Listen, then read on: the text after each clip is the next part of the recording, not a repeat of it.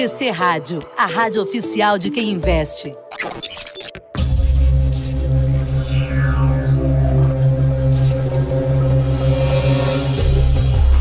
Começa agora os 10 mil deles. O reality cast que faz o seu tempo render.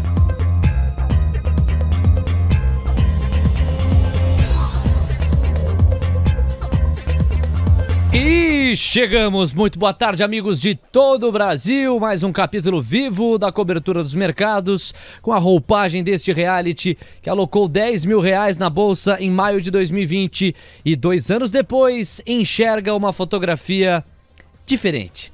Mas, sinceramente, pouco importa dizer como a nossa carteira fechou ontem, embora ela já tenha fechado no positivo. Importa muito mais dizer o que nós estamos vendo hoje. O Ibovespa está avançando 2,18% a 106.040 pontos. Mas não é puxado pelas commodities, não. O Ibovespa avança tudo isso, são mais de 2.200 pontos para o Ibov, muito puxado por segmentos que estão na nossa carteira, que estavam muito amassados, que do ponto de vista dos fundamentos vinham sendo cansadamente quase defendidos aqui pelo Carlos e que começam a esboçar uma reação de fôlego. O que eu quero saber é se essa reação morre essa semana ou a gente tem de fato um game changer. A decisão do Copom impôs outro ritmo para a Bolsa Brasileira. Seja muito bem-vindo. Este é mais um capítulo de Os 10 Mil Deles. Falamos logo depois da decisão de ontem do Comitê de Política Monetária, que imprimiu mais 50 pontos base de alta para a taxa Selic, foi dormir a 13,75%. Muito mais importante do que isso, no entanto, é registrar que o mercado está enxergando o fim do ciclo de alta da taxa básica. E como vai sempre na frente, começa a devolver oxigênio a papéis que andavam sufocados. No momento em que falamos, Via está subindo 12,6% a 2,94. Magalu subindo 14% a R$ 3,34. Alguns papéis do setor de construção civil, para ficar com poucos, deixa eu falar de MRV. MRV, pessoal, subindo mais de 11% neste momento agora. 14,73% nesse instante, R$ 11,46. É claro que eu e o Carlos Castrucci vamos conversar muito sobre isso, mas a grande razão, a razão maior pela qual tudo isso está acontecendo, não tem nada a ver com o Copom, não tem nada a ver com a Selic, não tem nada a ver com o ciclo econômico, tem a ver com as férias de Carlos Castrucci. Ele tirou férias e anunciou que quando sai de, quando sai de férias, o viés é comprador. Que estrela para as férias, hein, Carlos? Bem-vindo, boa tarde. Nossa, é, tô até, tô até meio desnorteado aí com o desempenho do mercado durante essas férias. Vamos ver, tem até que abrir uma enquete aí para ver se o pessoal não quer que eu tire férias de novo, né, para continuar esse movimento. Se der o sim, eu saio de novo. Simples Volto daqui assim. um mês, assim, mais ou menos. Bom, pessoal, nós vamos falar muito, não das férias do Carlos. É uma feliz coincidência. Mas, de repente, o programa podia ser quinzenal, né? Você tira uma de férias, uma tá aqui, uma de férias, uma tá aqui. A coincidência te beneficia. Impressionante. O cara coloca o pé para cima para descansar, a bolsa sobe. Foi assim nas últimas três grandes subidas. Coincidiu. Vamos falar muito da decisão de juros no Brasil, vamos falar muito dos setores que estão reagindo e vamos responder à pergunta. E aí? Game changer? Virada de ciclo? É daqui para frente para mais? Novos ares e oxigênios para a bolsa brasileira? E os dados do payroll que trazem a métrica do mercado de trabalho nos Estados Unidos e serão divulgados amanhã. Podem colocar água no chopp? Os 10 mil deles estão começando. Este é o podcast Os 10 Mil Deles. Um reality que faz o seu tempo render. Carteira de notícias. Bom, senhoras e senhores, vamos conversar sobre aquilo que mais importante é. Decisão do Copom, 13,75%, a Selic assim dormiu. E o mercado já ontem, quarta-feira, antecipando o que poderia ser o fim do ciclo de alta, começou a animar alguns papéis que andavam cambaleantes. Via tinha subido 11%, Magalu subiu 8% ontem, Americana subiu com substância, outros papéis também, inclusive em construção civil. Hoje o mercado parece ter consolidado a tese que ontem antecipou. Se ontem nós tivemos queda na curva de juros, em média de 20 pontos base, 15 pontos base, no momento em que falo, eu estou vendo uma queda média para a curva de juros na casa dos 30 e poucos pontos base. Tem contrato enxugando quase 40, é o D1F25, já está em 12,14%. Um empurrãozinho mais e abandona a faixa dos 12 e vai para 11%. Dei um F24, que a semana estava acima de 14%, já está em 12,90. Então veja a senhora porrada. Não foi por falta de alerta. E esse é o benefício de quem é fundamentalista. Uma hora, uma hora, por mais demorada que soe, a racionalidade pelo menos começa a voltar para o mercado. É um pouco do que a gente está vendo? E ainda, Carlos, isso é fotografia isolada ou o começo de um filme? Essa pergunta é a pergunta de, de um milhão de dólares aí, né? Porque eu acho assim, vou, eu vou dar um passo atrás antes, né? A questão do, dos fundamentos, né? Eu acho que assim, uma coisa que não faltava é, eram indícios de que a gente estava num final de ciclo, num excesso de pessimismo. A gente trouxe aqui é, e mostrou ao vivo a ferramenta de ciclos, onde a gente é, provou por A mais B a nossa tese, justificou, não vou falar provou, né? a gente justificou por A mais B a nossa tese de que o ciclo do mercado estava num pessimismo exagerado, o ciclo de juros estava num pessimismo exagerado, a inflação implícita colocada para os próximos anos estava exagerada. E aí o que a gente está vendo agora é só uma, uma retomada nas expectativas, acho que uma ancoragem das expectativas. Acho que essa que é a palavra que pode ser melhor utilizada pós-Copom, né? Eu acho que com essa indicação ali, aí tem, claro, as interpretações do banco, do, né, dos agentes do mercado perante o comunicado do Banco Central, se acabou o ciclo agora ou se vai ter mais uma alta residual, mas independente disso, é, acredito que se colocou um, um, um, número palpável, né? Bom, vai ser 3,75 ou vai ser 14, a não ser que aconteça alguma outra coisa muito diferente, né? E aí, com essa ancoragem das expectativas de uma certa forma, a gente está vendo esse movimento é, relevante na curva de juros, na ponta curta e na ponta longa, né? E aí as empresas que foram prejudicadas tanto na, pela, pela ponta curta, Selic alta, quanto pela ponta longa, é, acabam sendo as mais beneficiadas nesse momento de potencial inversão do ciclo, né? Agora sim, é, é uma fotografia ou é o início de um filme? A gente vai saber depois do, depois do que efetivamente acontecer, né? Até porque tem muita, muitos fatores que é, a gente não consegue ponderar ainda. Mas se eu tivesse que apostar, assim, o meu sentimento, acho que como a gente tá vivendo 14 meses de bear market, meu sentimento é sempre, nossa, será que já, já não é bom dar uma liquidada nas posições agora que deu essa porrada? Mas, racionalmente falando, assim, é, é, eu imagino que tem tudo para ser o início de um filme, né? E aquele movimento de mola comprimida que a gente comentou aqui algumas vezes, né? A mola foi sendo comprimida, comprimida, comprimida.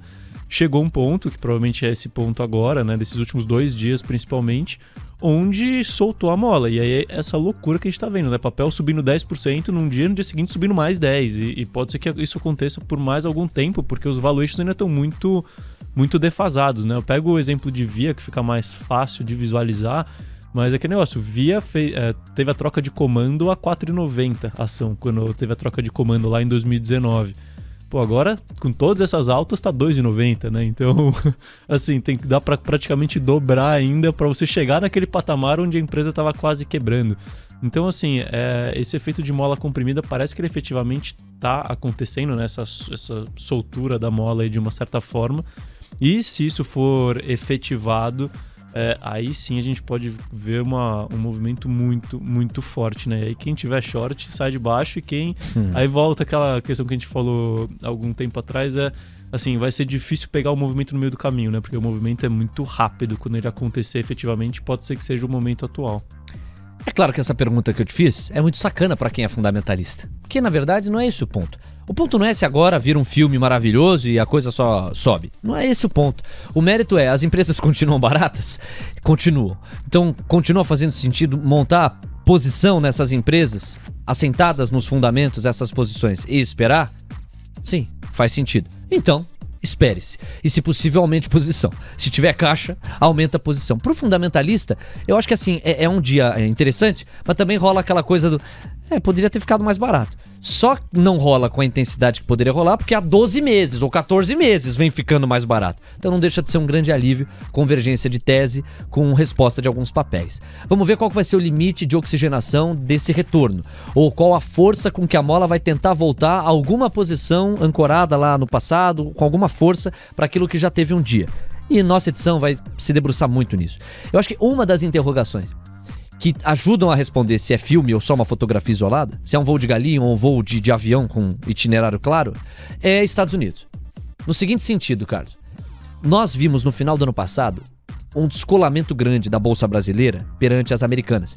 As bolsas americanas continuavam com um certo rally de alta, enquanto a bolsa brasileira pegou direção oposta à medida que a PEC dos precatórios àquela altura tumultuou muito, deixou muito nebuloso o olhar do investidor. A percepção de risco galopou, disparou e o Brasil, entre aspas, perdeu o bonde de surf de uma onda de alta que os Estados Unidos ainda viviam. Agora, a gente começa a ver, eu não vou dizer ou classificar aqui como a fotografia oposta, isso seria um exagero da minha parte. Mas o Dow Jones está caindo, 0,29%. O S&P está caindo 0,14%. Nasdaq está subindo timidamente, 0,14% de alta. Você vê que o S&P está caindo timidamente, Dow Jones caindo um pouquinho mais de força, 0,29%. E o Ibovespa está subindo 2%. Só que o Ibovespa não reflete o que está acontecendo hoje. Porque o Ibovespa ele é puxado sobretudo por Vale. Sabe o que está acontecendo com o Vale? Eu te conto. Vale está subindo 0,39%. É puxado por Petrobras. Petrobras está subindo 1,20% em média. Quer dizer, o Ibovespa não reflete a Via que está subindo 12,20, é a Magalu que está subindo 14,33 na composição do índice você não tem a tradução do movimento de resposta que a gente está vendo em vários outros papéis. De modo que se o Ibovespa fosse, não sei se melhor distribuído, mas se ele refletisse as altas fortes que a gente está vendo hoje, construção civil, é, varejo, a gente teria possivelmente um Ibov subindo 3,5, 4, enquanto que os Estados Unidos estão no 0 a 0 para dizer o mínimo porque dois indicadores estão recuando. Então, a provocação que eu te endereço é essa, assim. Para mim, acho que a grande pergunta é: o Brasil, cujos papéis ficaram tão baratos, vai ter oxigênio e fôlego para continuar com alta sólida, mesmo se os Estados Unidos, cuja política monetária está começando a apertar com a elevação mais forte dos juros, sugerir caminho oposto para suas bolsas locais? é outra de um é, trilhão. É, é, é, uma pergunta complexa, assim, mas é, eu tento destrinchar um pouco assim as, as relações de, de, causa e efeito, vai, vou dizer assim. E aqui eu vou, eu vou focar é, única e exclusivamente em uma só, né? Primeiro, assim, quando a gente fala de desempenho do mercado de ações de um país de uma forma geral, ou seja, o beta, né, que é o, o, o risco, não o risco não diversificável de uma certa forma. É, qual que é o principal fator que gera o beta, o risco não diversificável é, da bolsa? É juros. Então, não dá para ir contra juros. Então, juros indo para cima, isso eu digo a curva toda, né? não só a política monetária, mas a curva toda indo para cima é, bolsa vai para baixo, a curva toda indo para baixo, a bolsa vai para cima. Então, isso é, é, o mecanismo principal, tirando a parte dos fundamentos, que aí é uma outra questão que é mais pontual de cada, é, de cada empresa e da situação econômica de uma forma geral. Esse é o primeiro ponto, é o ponto mais sensível, eu diria, para desempenho de uma bolsa de valores no curto prazo, curto e médio prazo. Bom, dito isso, é, Hoje a gente está, a gente, é, a princípio, no Brasil, a gente está num, realmente num fim de ciclo de contração monetária e talvez é, nos próximos períodos a gente pode ver o início de um ciclo de redução de taxa de juros e aí uma melhora de uma certa forma na bolsa. Mas independente da redução dos juros, o mercado tenta antecipar os movimentos e a gente já está vendo a curva de juros arrefecer, principalmente na ponta longa. É, a grande questão é, bom, saindo de Brasil, então, o Brasil a gente está numa situação boa. Estados Unidos. Estados Unidos ainda o cenário é bastante nebuloso com a questão da inflação, para onde vai os juros. A gente vê o, o Jerome Powell falando de um juro terminal entre 3 a 3,5, enquanto a gente vê o Bullard, se eu não me engano, falando de 3,5 a 4%. Ou seja, nem os membros do Fed têm um consenso ali é, de para onde vai as taxas de juros. É, eu acredito que a grande questão aqui, Léo, é a seguinte: é, independente de para onde vai a taxa de juros americana, é, isso vai impactar a taxa de juros brasileira? Claro que assim, se, se a taxa de juros americana explodir para 6, 7, vai impactar aqui. Mas se a taxa americana ficar em 3, 3,5 ou se para 4, será que os DIs vão voltar a subir, né? Será que a curva de juros volta a subir aqui? Se a curva não voltar a subir, se ela continuar caindo com essa ancoragem das expectativas, pode ser que mesmo com um movimento é, adverso para a bolsa americana de uma forma geral por conta de um aumento de juros, pode ser que mesmo com essa situação o Brasil continue surfando uma onda de, de é, queda de juros aqui e consequente alta das bolsas, entendeu? Então a grande questão é ver qual que é o tamanho desse impacto do aumento de juros lá na curva de juros aqui. A grande questão é a gente tem muita gordura na curva de juros aqui ainda. Né? A China tem inflação implícita muito, uma inflação implícita muito grande na curva de juros e uma taxa de juros real muito acima das taxas de juros reais dos Estados Unidos. A gente tem uma gordura relevante aqui na, na curva de juros que aceita um movimento de aumento nas taxas de juros globais. Agora, é, se isso vai é, se consolidar, né? Se realmente vai conseguir absorver esse aumento de juros lá fora ou não, aí a gente vai ter que acompanhar passo a passo para é, ver como que as coisas evoluem. Mas de qualquer forma, eu acredito que esse continua sendo o principal risco, né, pro, pro movimento de bolsa brasileira, né? É esse ciclo lá fora que está na perna oposta. Eu prefiro ver, Carlos, pelo ângulo, menos do ângulo da pressão que uma eventual envergadura maior dos juros americanos possa fazer na nossa curva de juros, e mais pela questão do gringo. A minha grande curiosidade de futuro, já que a bolsa depende de fluxo, é fluxo puro, é o quanto que esse, essa descorrelação de momento de ciclo econômico entre Brasil e Estados Unidos não pode punir o Brasil por ele estar ali misturado na cesta de emergentes. Isto é, e a gente já chegou a abordar isso em outros episódios. Isto é, o gringo tá lá com o capital dele. Como ele tá vendo o dinheiro ficar mais caro e o capital sair da mesa no país que ele é próprio, os Estados Unidos, se ele não pode punir, ainda que de maneira descolada dos fundamentos, a Bolsa Brasileira ao retirar recurso daqui. É um pouquinho daquela brincadeira da imagem, né? O Brasil, para muitos fundamentalistas, a imensa maioria é um porto seguro porque tem muito papel bom barato. Mas se a coisa aperta lá nos Estados Unidos, será que o gringo vai ter essa preocupação? É, essa é a minha maior curiosidade, Carlos. Léo, assim, é até uma, uma certa crítica que eu faço para essa leitura de fluxo. Né? A gente foca muito em o gringo, o gringo, o gringo, só que o gringo tem a questão do, nossa, lá fora tá subindo. Mas o gringo faz conta, né? Então, assim, você tá falando, vamos supor que o, o, porque lá fora tá ruim, vamos supor que por isso o gringo não entra aqui. Se o gringo não entra aqui, teoricamente, vai com, sem, considerando, vai, ceteris paribus, né, tudo mais constante nos outros, nas outras demandas, você tem uma menor demanda por bolsa e por, por juros aqui no Brasil e menos demanda com a, com a mesma oferta, te, teoricamente a curva sobe, né, porque vai ter um maior pedido de prêmio. É, e aí vai chegar num ponto de maior pedido de prêmio, onde vão comparar esse prêmio é, brasileiro com o prêmio lá fora e falar, pô, será que não faz sentido eu investir aqui? É. Então eu acho que esse fluxo, assim, é, é, ele envolve muito mais coisa do que só o, ah, os juros vai subir lá e por isso o fluxo não vem para cá, entendeu? O fluxo não vem para cá até o ponto onde ele vai falar, bom, agora vale a pena vir para cá, né? Eu acho que a gente já tá nesse ponto há algum tempo, entendeu? Acho que essa que é a grande questão. E essa era a minha próxima é. provocação para você, porque eu, eu, eu eu bebo essa água que você tá colocando na mesa. É, faz sentido para mim. Pô, o gringo, em teoria, ainda mais a parte do capital, a parcela do capital que ele pretende destinar para emergentes, pô, se ele não tiver o cuidado de avaliar assimetrias, etc., tá muito louco, né? Então, assim, para mim faz sentido. Só que o contrassenso ocorre quando a gente lembra que há 14 meses o Brasil está oferecendo papéis muito baratos e isso não necessariamente se traduziu com fluxo estrangeiro para a Bolsa. Exceção feita no começo desse ano, com a dinâmica da guerra, fluxo muito forte de commodities, o que me pareceu mais um capital especulativo para surfar esse, essa nova dinâmica global do que deixar o capital a longo prazo aqui no Brasil. Faz sentido para você essa ponderação? Ou até a página 3? É, até a página 3, assim, eu acho que é, é de novo, é muito mais coisa envolvida, entendeu? para você just... assim, eu acho pobre falar de, só de fluxo estrangeiro para determinar se a bolsa vai subir ou não, entendeu? O ah, sucesso, juros tá, é, eu acho que é muito Mas é equivocado, mais questão... É, desculpa, Carlos, é equivocado dizer que a bolsa brasileira depende muito do fluxo estrangeiro, porque essa costuma ser uma verdade muito batida, né? Assim, toda a bolsa depende de fluxo de algum lugar, né? Sim. E, e, a bolsa brasileira depende de tudo e qualquer fluxo. Fluxo estrangeiro, fluxo brasileiro, fluxo de qualquer coisa que possa vir e aumentar as relações, aumentar a demanda com relação à oferta de papéis, né? Agora a grande questão é, a gente está olhando só a demanda de um player, né? Mas e a demanda do investidor local? Que e desembarcou o, da bolsa. E o quanto tem de oferta excedente de papel na bolsa nesses níveis de preço, né? A gente só está olhando a demanda de um cara, mas e a demanda do resto? E a oferta? Quantas pessoas estão Será que tem a mesma quantidade de pessoas dispostas a vender bolsa é, hoje que a gente tinha do que a gente tinha 12 meses atrás, que a gente está vendo, por exemplo, essa saída de fundos de ações mês após mês? Será que tem muito dinheiro para sair ainda? Entendeu? Então eu acho que assim. É, o, o investidor estrangeiro, o fluxo estrangeiro, ele é um pontinho dentro do todo, entendeu? É algo que, assim, é claro que ele é importante, ele é um indicativo de entrada de fluxo. Quando se fala de curtíssimo prazo, Muitas vezes ele é o que bomba a bolsa, né? principalmente empresas de commodities ali, de uma certa forma. É, mas ele não é. Ele está longe de ser tudo, entendeu? Acho que essa é a grande questão. Assim, ele está bem longe de ser tudo. Eu acho que ele é só mais um ponto.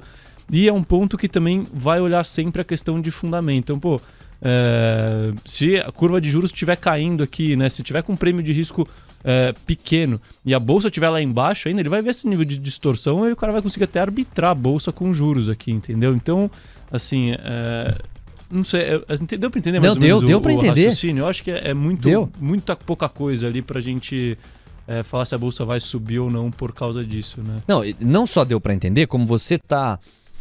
Eu não vou chamar aqui de condenando, mas você tá é, provocando ou tentando desestabilizar uma verdade que, se não tá escrita em pedra, é muito batida, de que a Bolsa Brasileira depende do gringo. É uma verdade que ela depende do gringo, por tudo que eu já li até aqui, pelo mapeamento do tipo de capital que ingressa na Bolsa. Mas é uma verdade também que, como poucas vezes na história, na verdade de maneira inédita, a gente viu nos últimos dois anos o ingresso da pessoa física muito mais forte na bolsa. Essa pessoa física assustou, até porque muitas não estavam preparadas para entrar no ambiente de bolsa. E uma hora esse capital também vai voltar, né? Uma hora, por exemplo, você tem renda fixa dando 12% ao ano, 13% ao ano. Aí o cara vai. Peraí, Magalu subiu 13% só hoje.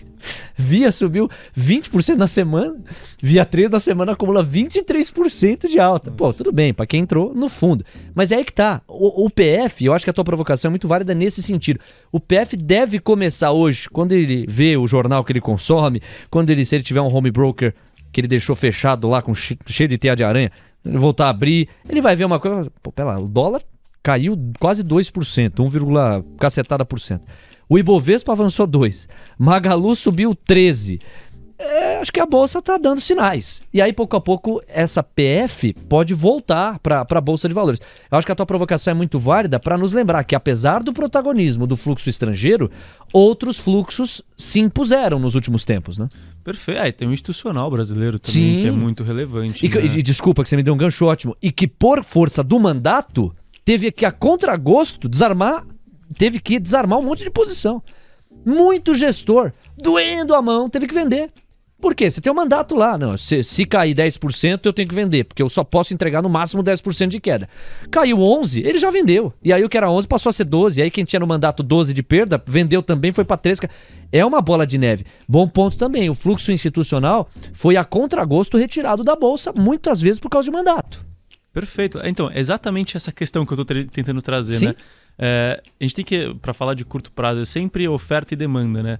O estrangeiro é uma parte relevante da demanda, mas existem as outras partes e existe a questão da oferta que está reduzida. As pessoas já reduziram muito, os investidores de uma forma geral, não pessoas físicas, né? Mas os investidores de uma forma geral, físicas, jurídicas, institucionais, estrangeiros, já reduziram muito as suas posições em ações, né? Como percentual do seu patrimônio. Então agora a oferta adicional de venda, né, a disposição a vender, já não tem mais muita coisa para vender ali. Então mesmo que você não tenha uma demanda tão forte de estrangeiro, você tem as outras demandas para complementar.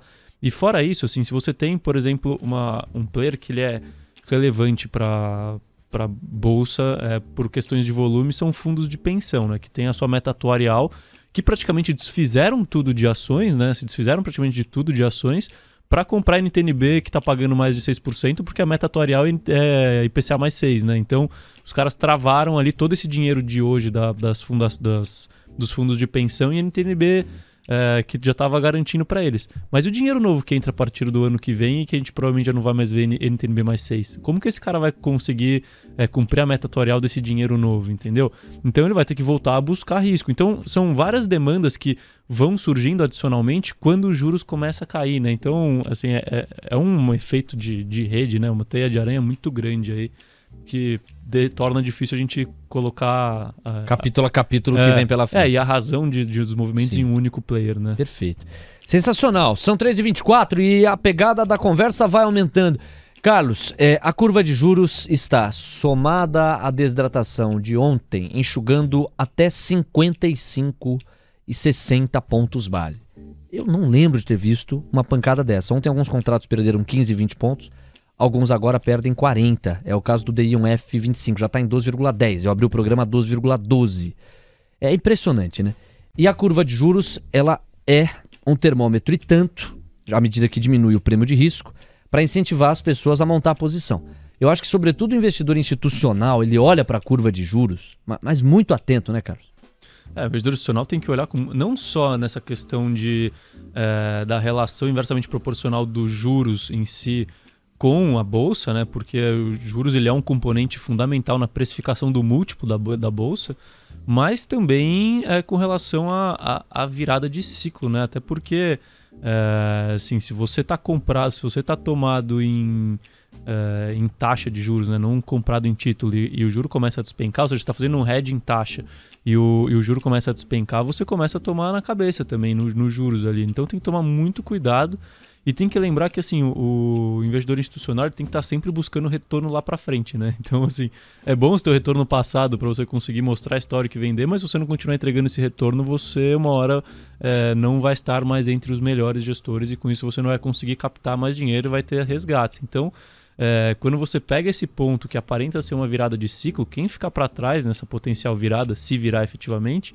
fica para trás da indústria de uma forma geral, de, de fundos, vai, de uma certa forma, e com isso isso acaba impactando os negócios. Por isso que todo mundo fica muito atento sempre. Deixa eu mandar um abração aqui, ó, para algumas das estrelas que estão conosco no chat do YouTube: o Elias Marcial, o Wagner José, o Renato Barreto, a Elisângela Cardoso, beijo nela. O perfil West Auto SBR, boa tarde. Grandes especuladores fazem o que querem em nossa bolsa, que é do tamanho de um cisco perto de outras. Somos muito dependentes do capital estrangeiro. É, a prova disso é o movimento da B3 no feriado dia 4 de julho. Ali foi um sinal forte. A Vale nesse dia movimentou 300 milhões, valor pouco maior do que 15% do que se negocia normalmente. Em dias de feriado americano, o fluxo despenca muito. Uh, hoje o fluxo estrangeiro eu acho que é um dos mais relevantes mas pondero também que os outros fluxos que vocês colocaram fazem sentido. Um abração pro Oeste Alto. O Flávio Campos, cadê o like de quem tá ganhando dinheiro? Hoje tem muita gente com um sorriso. Afinal de contas, os comprados estão tendo mais razões para comemorar. Carlos, vamos falar agora de setores específicos e já cruzar com a nossa carteira efetivamente. Primeiro eu quero falar de construção civil. O que é que essa queda na curva de juros revela para as projeções da construção civil, que sempre está tão coladinha com o que a curva diz, né? É, nossa, é, foi uma porrada grande, né? A gente tá com duas posições de construção civil que são de baixa renda, né? Que acabaram surfando uma alta bem grande nos últimos dias, foi MRV e Curi. É, e esse setor, ele acaba sendo mais é, beneficiado de certa forma, porque ele é menos... Começa que ele é menos cíclico, né? É, ele tem um, uma demanda muito forte ali vinda do, do... Nossa, me fugiu até o nome do programa agora. Mas bom, no programa do Casa Verde Amarela ali, Isso. né? Do o ex é, é, Minha Casa Minha, minha Vida. Casa Minha Vida. É, mas, de certa forma, assim, o, o mercado imobiliário, de uma forma geral, né, de incorporação, ele é muito dependente, mais do que o juro de longo prazo, ele é muito dependente do juro de curto prazo. Né? Então, taxa Selic, de uma certa forma, influencia muito é, no, na demanda por crédito né? na, e na, é, no affordability, que chama né, do, do cliente. Né? Quanto maior a taxa de juros, maior a parcela, menos a parcela cabe é, no, no, orçamento das famílias, e aí, teoricamente, menor é a, a contratação de crédito para se comprar imóveis. Né? É, e assim, o que a gente viu no, no, nesse setor de construção civil aí nesses últimos dias foi justamente isso. Então, uma queda na curva de juros de uma forma geral, principalmente esse assentamento aí na, nas pontas, vai, curta média ali, então dei, 20, dei um F24, dei um F25, que traz uma perspectiva positiva. E por outro lado, o que a gente está vendo, é, inclusive eu estava vendo um dado hoje, o, a demanda por crédito imobiliário no, na Caixa, ou seja, para Casa Verde e Amarela, está batendo recorde, recorde atrás de recorde, em volume, assim, recorde histórico. Então, assim, a demanda continua muito aquecida, né? E essas empresas elas acabaram é, sofrendo muito porque elas são um, um, vai considerados uma, uma jogada direta com curva de juros. Né? Então, se juros cai, construção tem que subir. Se construção, se juros sobe, construção tem que cair. E elas sofreram muito. Agora nessa volta podem voltar bem e os fundamentos continuam sólidos, principalmente de, de baixa renda que tem essa o crédito associativo tanto na Caixa quanto do SBPE, né? É, agora, quando você fala de incorporação de média e alta renda, eu acho que ainda tem que tomar cuidado, tá? Tem muita coisa ainda que pode acontecer. Esses juros altos impacta, você não tem esse, esse crédito subsidiado de uma certa forma é, do SBPL, do Casa Verde Amarela, e as, as incorporadoras acabam correndo risco de crédito também. Então é bom ficar esperto, mas eu acho que é, baixa renda ali continua com um potencial bem atrativo. Sérgio Francisco fala de BH. Um abração para ele, para o Leonardo de Belo Horizonte meu xará, Quem mais está por aqui no chat que eu vi? O Charles Moura Neto, também lá de Minas. E o seu Bezerra, desde os 97, soltando a mão na compra com salário mínimo. Valeu, seu Bezerra, um abração.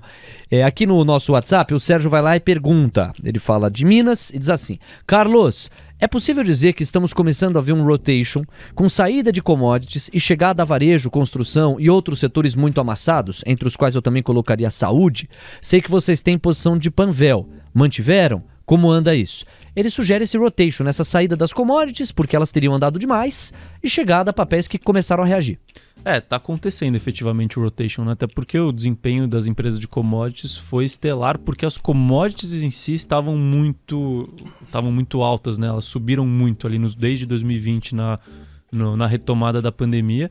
E agora, assim, é, é, o que a gente vem falando, né? As commodities estavam altas e muito acima dos preços de equilíbrio que a gente conhecia para a pandemia. Pode ser que existam outros preços de equilíbrio hoje em dia, pode ser, mas os preços estavam altos e a tendência é, é cair. E em contrapartida, assim, é, você vê que é um movimento que acontece quase que simultaneamente, né? O que mais impacta essas empresas ligadas à economia doméstica, que é a curva de juros, é, começou a, a ceder agora recentemente. E aí, quando você pega um cenário para commodities já não tão bom e um cenário para economia doméstica, né, para cíclicas domésticas melhor, com os juros caindo, é, a gente vê um rotation muito claro, né? até porque também destoou muito o IMAT do restante do, do mercado. Né? Então, uma convergência ao longo do tempo é, de desempenho ela acaba sendo natural. E falando de Panvel, sim, ainda é uma posição que a gente tem, ela é relevante na nossa carteira. É, é uma empresa que eu gosto bastante, que tem resiliência, né? É, independente do cenário econômico, por se tratar de uma, um consumo que não é nem cíclico, né? Ele é um consumo mais essencial quando se fala de, de medicamentos e com uma tendência secular é, de crescimento por conta do envelhecimento da população. E protegido contra a inflação, né? Porque você tem inflação de medicamentos todo ano que é repassada pelas farmácias, fora o seu plano de crescimento e assim em diante. E essa empresa, é, ainda mais por ser uma empresa que cresce ali seus 20% ao ano, mais ou menos, aí pelos próximos anos, é uma empresa que tem, uh, tem crescimento grande contratado e duration longa. Então, quando você pega uma queda na curva de juros ali, é um papel que tem bastante potencial para surfar essa, essa queda de juros nos próximos períodos. E eu lembro que você trouxe um alerta quando, na primeira vez que a gente aprofundava a questão da construção civil, detalhou algumas teses aqui, por exemplo, MRV, que o investidor tinha que tomar muito cuidado com a questão do crédito no caso de algumas dessas companhias que não era uma coisa generalizada, todas saudáveis ali na perspectiva do crédito do qual dependeriam ou dependiam. Então acho que isso é legal de você enfatizar, que não é tudo na mesma prateleira, né? Apesar de você estar tá tendo a resposta do setor de construção, você até ponderou, né? Que no nosso caso a exposição tem muito a ver com uma parcela mais castigada, socioeconomicamente falando, etc. Por que, que é importante esse alerta em relação à questão do crédito quando a gente pensa no segmento da construção? Acho assim, tem algumas questões que o, o mercado de, de, construção civil, de incorporação de uma certa forma, é, quando as pessoas entram na bolsa de é, assim, vai, é, nas primeiras vezes, elas enxergam tudo na mesma caixinha, né? Então, ah, é tudo incorporador, MRV incorporadora, Exetec incorporadora, Curi, Lavi, aí você vai ter ali, acho que mais de 10 incorporadoras na bolsa. Só que é muito importante, assim, o setor de, de construção civil é um setor muito complexo, tá? Ele é complexo, ele é porque ele é muito cíclico, porque o método de contabilidade dele é diferente e porque os riscos assumidos pelas incorporadoras é diferente de acordo com, com o nível de, de renda que elas atuam, né? Então, quando você pega um cenário como o atual, onde assim, claro que pô, tudo tá tudo melhor, né? A gente tá, a gente tá animado hoje, falando, bom, curva de juros tá caindo, não sei o que lá, é, Selic chegou no fim do ciclo, mas Selic chegou no fim do ciclo provavelmente, mas tá em 13,75, né? Então, assim, é, chegou no fim, mas tá, tá lá no topo ainda, né? Ainda tem muito chão para começar a, a descer e ficar num, num patamar de juros saudável.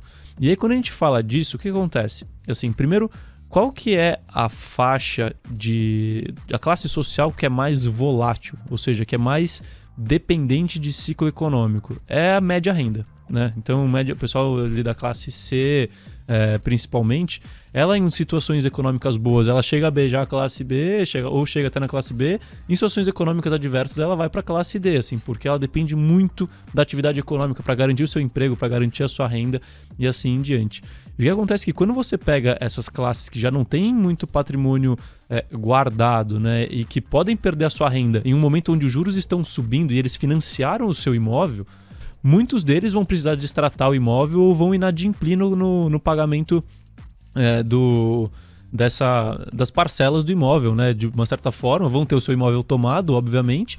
Só que em contrapartida, o, a, a incorporadora já, já reconheceu parte dessa receita né, no, no, seu, no seu balanço e vai ficar com esse imóvel na mão e pro, provavelmente não vai conseguir vender, ou pode até conseguir vender, mas vai ficar com um tempo com aquilo lá na mão e isso é uma redução de liquidez, é fluxo de caixa é, que está ficando na mesa, né, que não está entrando para a companhia.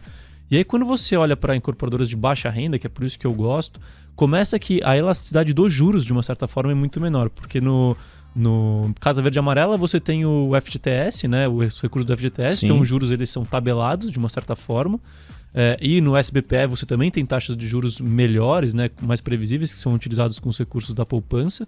E um segundo ponto que é fundamental é o seguinte: as incorporadoras que é, lançam em Casa Verde Amarela ou em SBPE, elas repassam já na planta o, o financiamento para o banco. Ou seja, hum. eu, eu, vendi, eu sou uma incorporadora de baixa renda, eu vendi um imóvel para você. É problema do banco. Aí eu falo, ó, chego pro banco, chego pra caixa, falo, ó, caixa, vendi pro Léo, tó. O problema aí, é dela. Aí o que ela vai fazer? Ela que vai cobrar de você, o empréstimo não é, é com empreendedora. ela. E ela vai ser obrigada a me pagar, recebendo aqui ou não. Recebendo de você ou não, ela vai ter que me pagar, entendeu? Então o risco de crédito de uma incorporadora de baixa renda, é, se ela faz bem feito, né? Aí tem esse é baixo também. É baixo ou quase zero, eu diria, né? Tanto de é, tanto de inadimplência quanto de distrato, porque se distratar também é problema da caixa. A caixa que vai ter que desovar esse imóvel depois. Ela vai ter que continuar me pagando, porque eu já passei esse imóvel para a caixa, entendeu? Sim. Então por isso que é muito importante saber fazer essa distinção, tanto de faixas de renda que as incorporadoras atuam, quanto na qualidade das empresas de construção civil de uma certa forma. Porque, de novo, aí vale o destaque saindo dos juros, mas voltando para o método de contabilidade das, das incorporadoras. A contabilidade segue é, é um método que a gente chama de POC, né? O é, que, que é?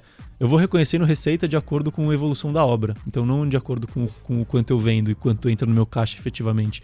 Então, para dar, dar besteira nesse meio do caminho é muito fácil. Então, na hora que entrega o empreendimento, vai ver que as contas não fecham e aí tem um impairment no, no balanço, vai ter.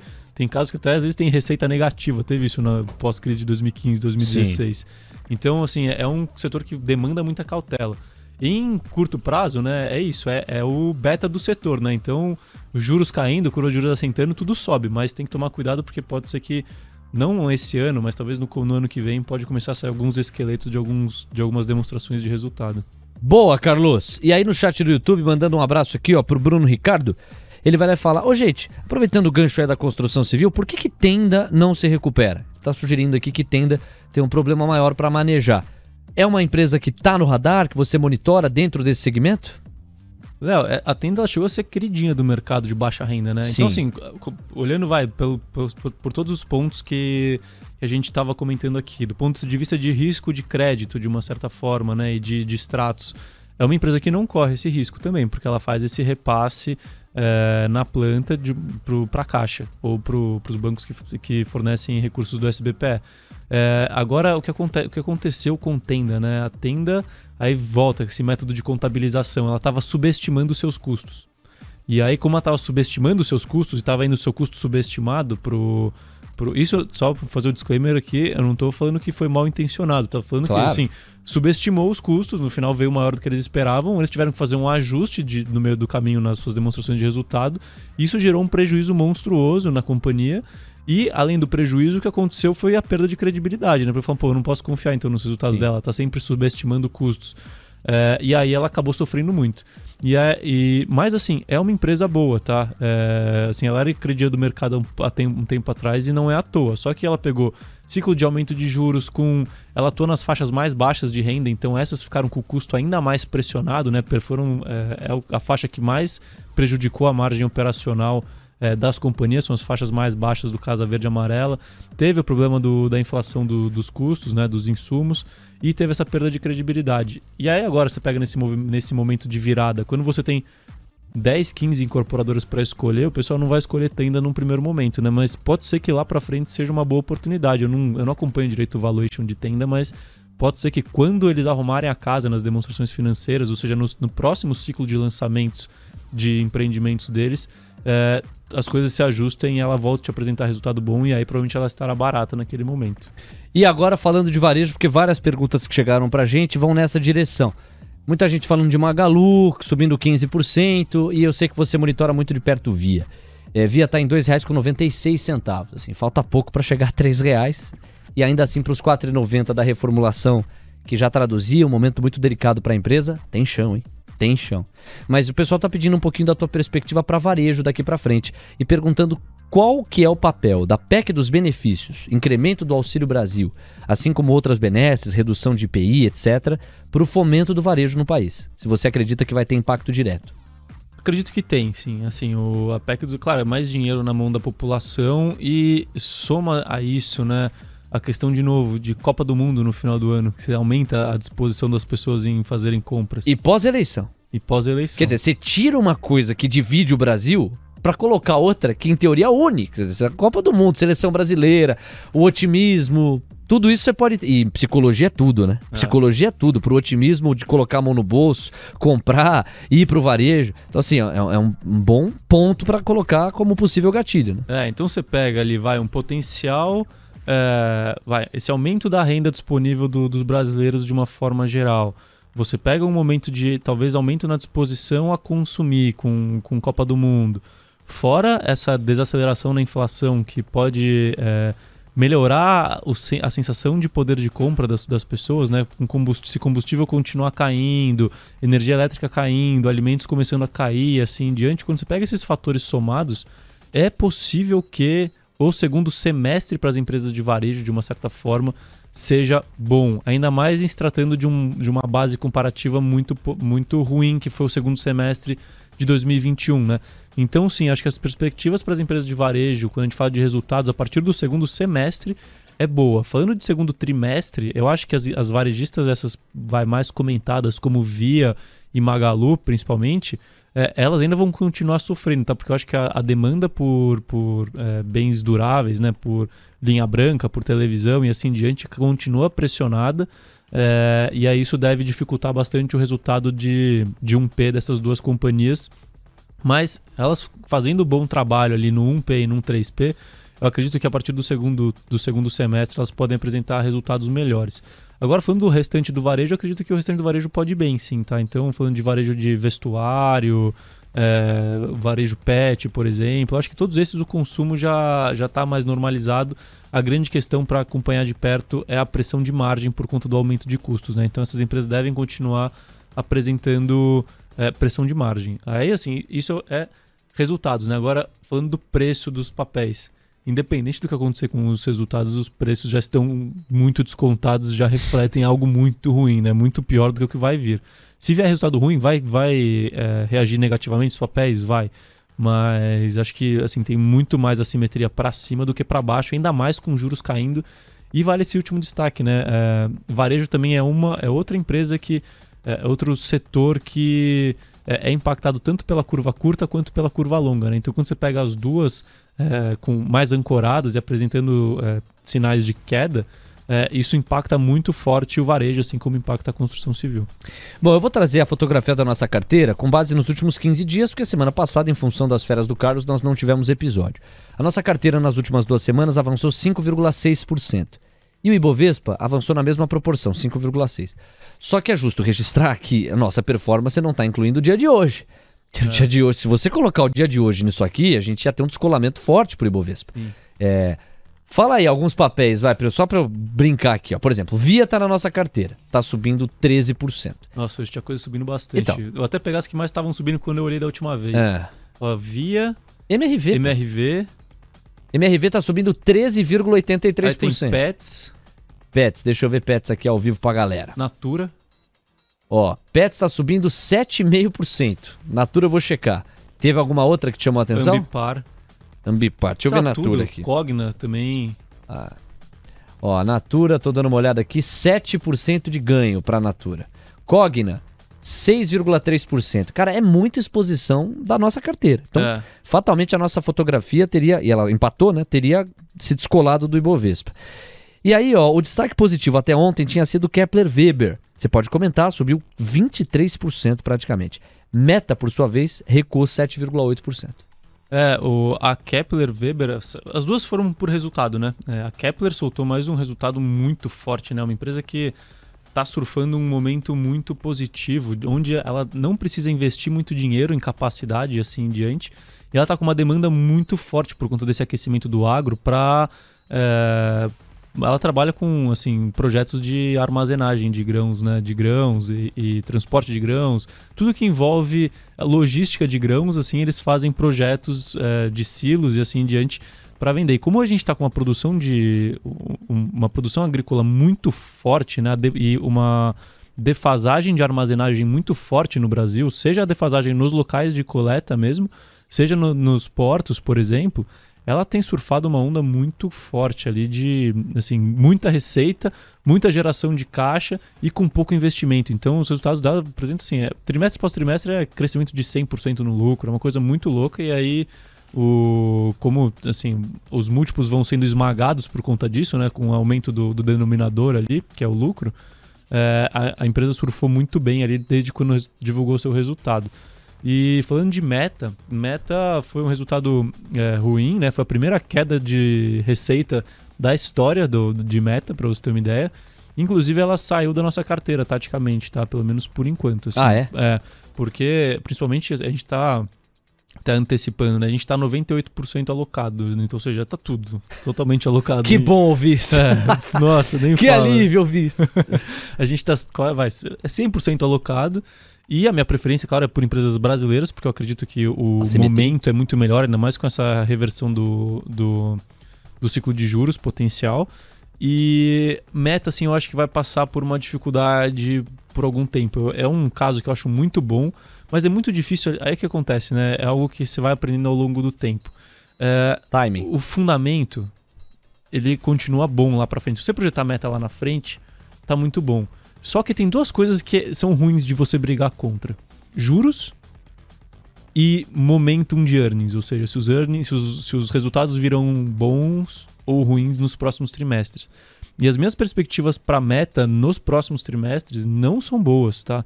Porque, assim, até um dos pontos da tese que eu mais batia na tecla, e foi isso que me chamou a atenção agora nesse resultado que eu optei, fora os outros fatores, para sair de meta taticamente, foi o seguinte: o nessa onda de IPOs e de, de oba-oba, de, Dinheiro de é liquidez, todo prospecto que você via ou empresa que se apresentava e captava dinheiro, todas as empresas estavam lá, sei lá, 30% vai para advertisement, né? 30% vai para vai para marketing, o caramba. E aí você criou uma demanda por marketing, a principal, os principais veículos de marketing são o Google, né, por um lado, mas do marketing mais vai mais instantâneo é o, o, os, os aplicativos da Meta. Você teve uma, um crescimento de demanda muito forte ali. Então, os preços de, de, de, é, de ads estavam subindo muito, né? Ela tava ganhando, tipo, tava ganhando não só impressões de ads, mas preços de ads subindo trimestre a trimestre justamente por esse excesso de demanda, porque toda empresa que captava dinheiro botava 20, 30% em ads. Então era muito dinheiro novo entrando e muita gente comprando. Aí quando você pega um momento de menor começa por ali, por aí, de menor disposição a consumo, ou seja, o CAC, né, aquele custo de aquisição dos clientes está maior e com menos dinheiro disponível para investir em CAC, impacta profundamente você vai impactar muito a receita de marketing e a disposição em pagar caro pelo marketing, né?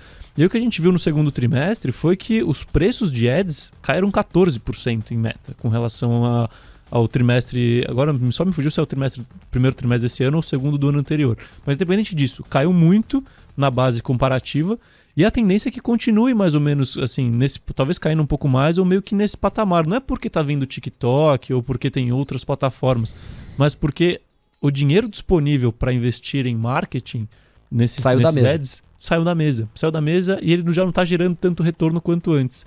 Então, eu acho que nos próximos períodos, assim, vai ser um período muito de assentamento dos resultados de, de meta, né? De normalização dos resultados de meta.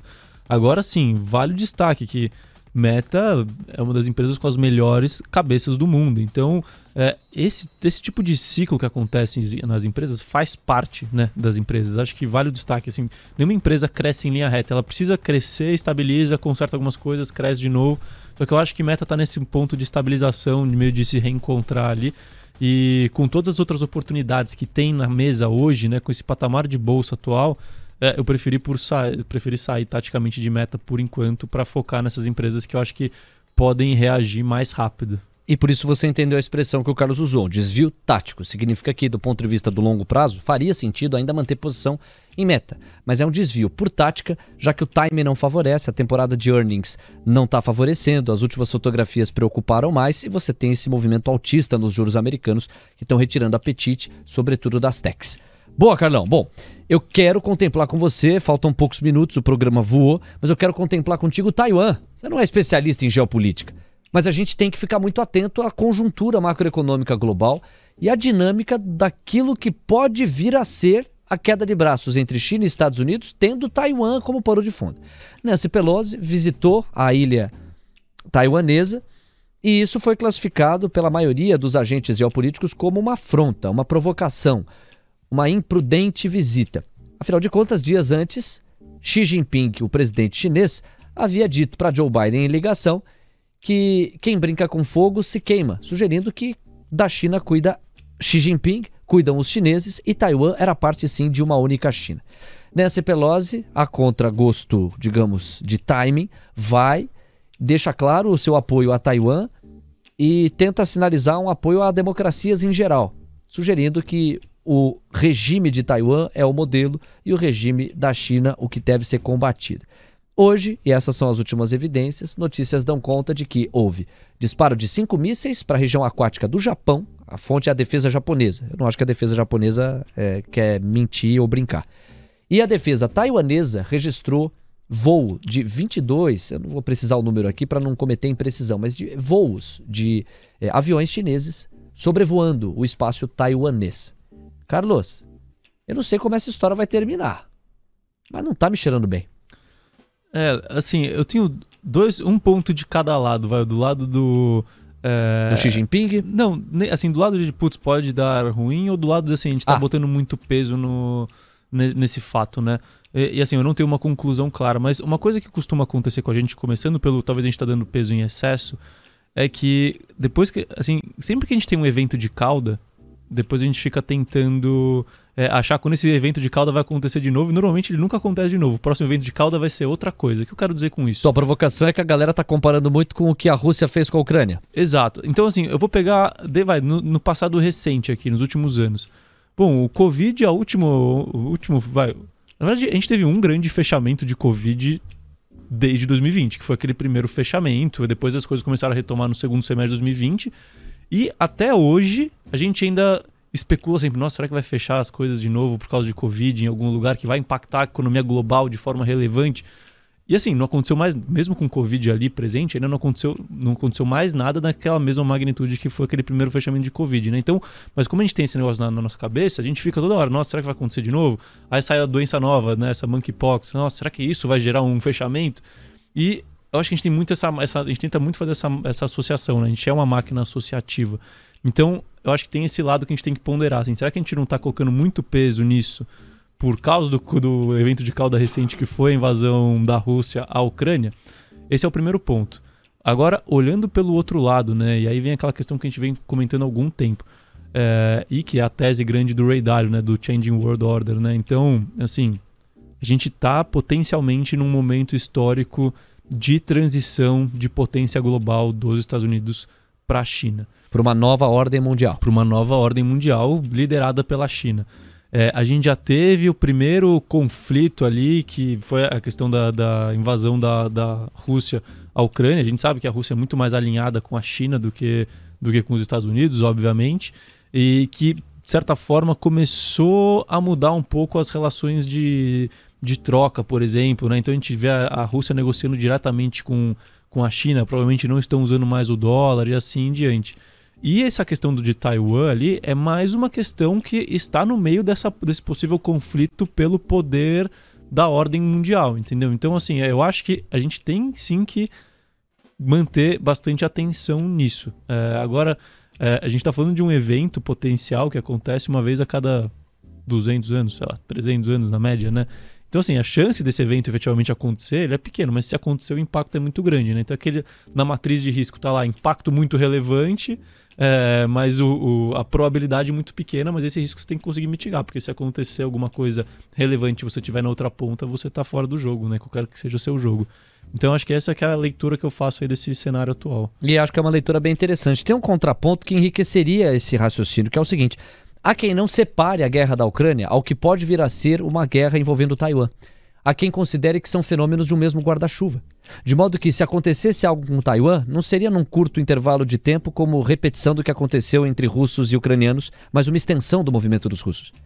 E aí dá jogo também, é uma linha argumentativa de respeito, porque é como se a nova ordem mundial já tivesse sido pressionada com a guerra da Rússia contra a Ucrânia e que a China, muito alinhada aos russos, agora pedisse o truco de seis, entendeu? Os russos trucaram três, os chineses vão lá falar, ah, então vamos de seis contra o Ocidente. Porque vocês já fizeram metade do caminho, agora vocês tiraram da sua frente o que estava te incomodando, né, Putin? A Ucrânia, legal. Agora então vou aproveitar o gancho, o timing e o novo redesenho da ordem mundial que está sendo colocada para tirar da minha frente aquilo que me incomoda. Taiwan e a influência ocidental aqui do meu lado, no muro da frente. Abrindo a janela, eu vejo os Estados Unidos em Taiwan. E um pano de fundo de tecnologia e produção de semicondutores para chacoalhar tudo isso que está aí. E o riso é quase um riso desesperado, porque se isso escala, você tem de novo a questão da inflação, o fenômeno inflacionário potencializado. E aí não é qualquer brincadeira, hein? Porque se os Estados Unidos de fato comprarem Taiwan e assumirem a briga, a gente pode estar tá falando, agora é um exercício de profunda imaginação, projeção e especulação, mas a gente pode estar tá falando de fato de uma terceira guerra. Então, assim, muita calma nessa hora, né, Carlos? Perfeito, assim, eu concordo. Exatamente, esse até é o segundo cenário que eu estava desenhando, exatamente isso. Tipo, é tudo parte de um todo, né? De um desse mesmo conflito. É, eu não vou nem me aprofundar muito aqui por causa do tempo, mas acho que vale um destaque trazendo para mercado nesse aspecto, né? É, a gente tem o nosso. O desempenho dos preços dos ativos, eles influenciam muito no nosso humor, né? Então, hoje em dia, ainda mais depois dessas duas altas aí que a gente viu no, no mercado nesses últimos dois dias, a gente está num oba-oba, né? Agora acabou a inflação, acabou problemas é, geopolíticos que podem causar mais inflação, o petróleo agora é para baixo, assim em diante. Mas é, não se esqueçam que não mudou muita coisa no cenário, né? De duas semanas para cá, do cenário é, global, de uma certa forma, né?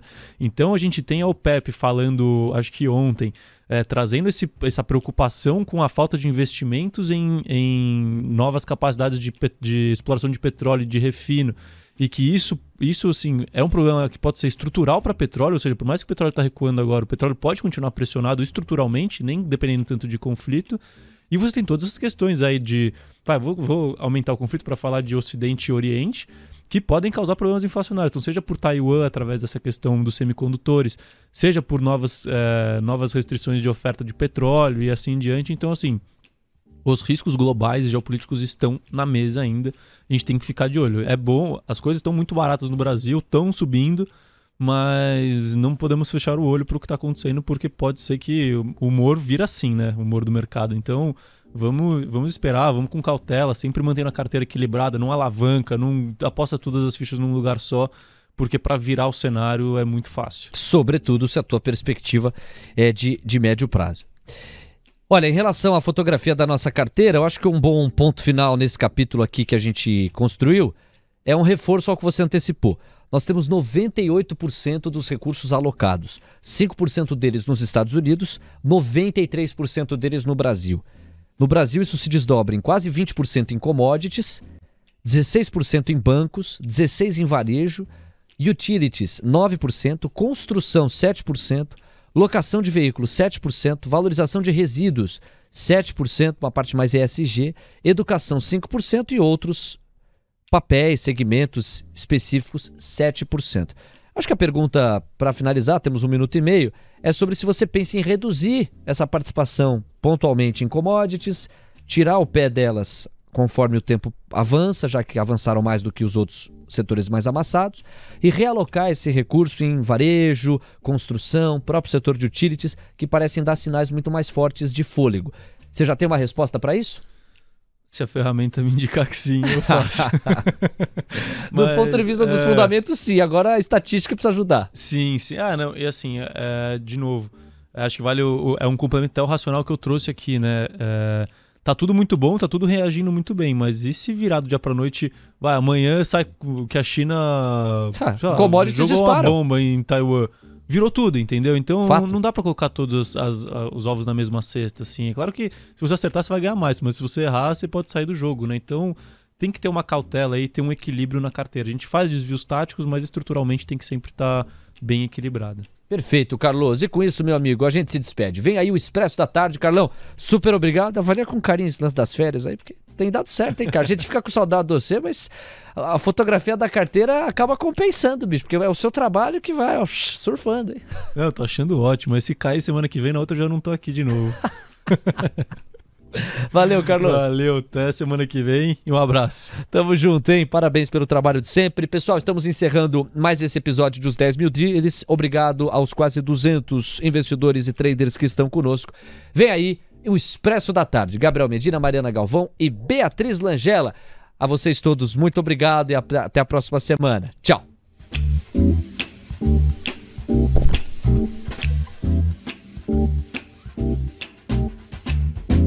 Termina aqui mais um episódio de Os 10 Mil Deles, o reality cast que faz o seu tempo render.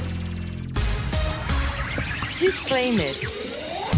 As opiniões dadas pelo gestor de recursos Carlos Castrucci sobre empresas de capital aberto e demais ativos financeiros investidos por ele podem configurar conflito de interesse com você, ouvinte.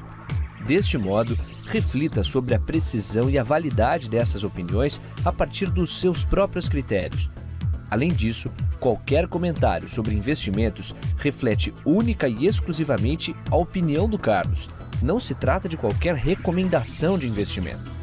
Ressaltamos ainda que a participação dele não tem como objetivo a venda dos serviços da Roa Asset Management, empresa da qual é sócio e por onde realiza os investimentos dos 10 mil reais iniciais do projeto.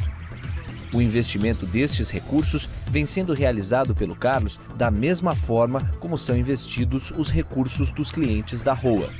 O projeto Os 10 mil deles persegue as melhores práticas mundiais para o mercado financeiro na atuação de Carlos como gestor de recursos. Assim, ele não vai comunicar alterações na estratégia de investimentos antes de executá-las para os próprios clientes. TC Rádio, a rádio oficial de quem investe.